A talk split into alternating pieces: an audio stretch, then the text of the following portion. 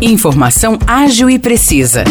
Jornalismo com credibilidade e qualidade. 92 News. 92 News. O podcast do Jornal da 92. Olá pessoal, tá começando mais um episódio do podcast 92 News. Eu sou Morris Projanto, aqui ao lado do Nicolas Santos. E aí, Nicolas, tudo certo? Fala Morris, oi pessoal, vamos aí para mais um episódio. Primeira notícia de hoje é que a Delegacia de Investigações Gerais de São João da Boa Vista prendeu ontem um homem de 22 anos e duas mulheres de 25 e 40 anos durante uma operação de combate à extorsão e à associação criminosa, esses crimes praticados por meio do golpe dos nudes. Esse trio foi detido lá na cidade de Canoas, no Rio Grande do Sul, no bairro Vila Nova. O golpe dos nudes começa com o contato de uma mulher jovem com os alvos pelo Facebook. Pois é, Morrice, aí depois eles passam a conversar por mensagens e a trocar fotos íntimas. Aí os criminosos ameaçam a vítima, dizendo que as fotos serão divulgadas caso não seja feito o pagamento de uma quantia em dinheiro. A DIG aqui de São João iniciou a investigação em fevereiro deste ano, após uma vítima extorquida registrar boletim de ocorrência por ter transferido 50 mil reais para três contas bancárias. Um caminhão perdeu freio, atingiu dois carros e uma casa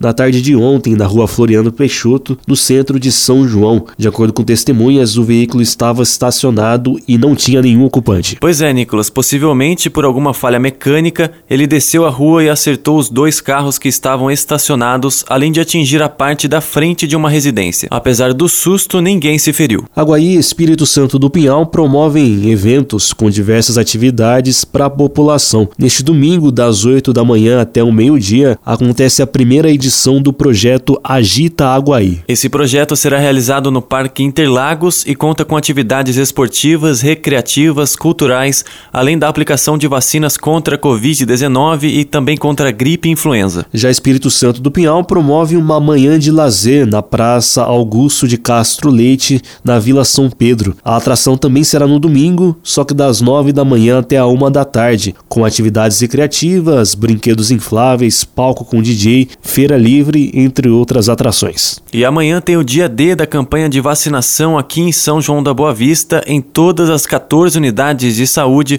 das 8 horas da manhã até as 5 horas da tarde. Haverá aplicação do imunizante contra a influenza e contra a Covid-19, além das vacinas que estejam em atraso. Importante destacar que a vacina da influenza é apenas para os grupos prioritários. Para fechar o episódio de hoje, vamos destacar que amanhã tem mais uma edição da Caminhada da Lua Cheia aqui em São João. O percurso começará na Praça Juscelino Kubitschek, no Jardim Guanabara, às 7 horas da noite. O destino é um bar que fica na Serra da Paulista. O trajeto terá o um total de 10 quilômetros e não é necessário fazer inscrição. A organização recomenda o uso de roupas leves e calçados apropriados para a caminhada. E assim terminamos o nosso episódio de hoje. Se você ouvinte quiser saber mais detalhes de todas as notícias que mencionamos, aqui. É só conferir a íntegra do nosso jornal que está disponível na página da 92FM no Facebook ou se preferir acesse 92fm São João.com.br.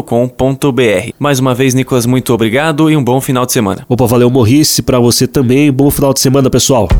Para mais notícias de São João da Boa Vista e região, acesse 92fm São João.com.br ou siga 92fm São João nas redes sociais.